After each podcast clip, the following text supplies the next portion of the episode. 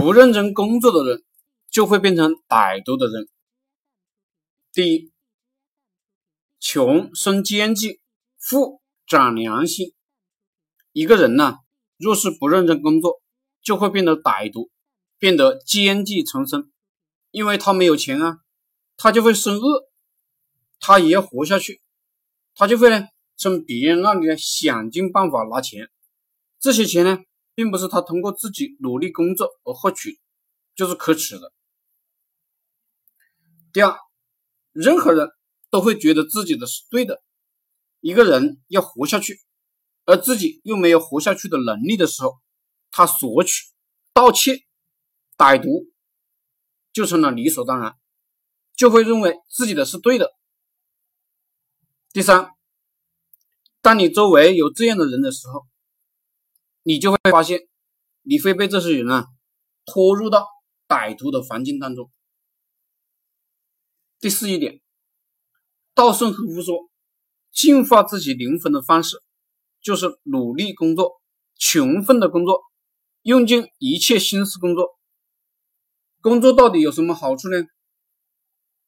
你可以娶老婆、买房子、过上好日子。别人在你周围工作，你也会越来越幸福。第五，当你越来越优秀，你周围的人就会越来越优秀。反过来，当你越来越垃圾，你周围的人就会变得越来越垃圾。所以，当你通过工作，努力攀登上高峰的时候，你周围的人啊，都是灵魂优秀的人。第六，工作的唯一目标就是净化自己的灵魂。当你认真工作，你社会地位提高了，你的收入提高了，就算你得病了，也有钱医治。反过来，你没有钱，你自然只能一无所有。我不太同情那些一无所有的人。一般情况下呢，这些人啊都是不努力工作的人。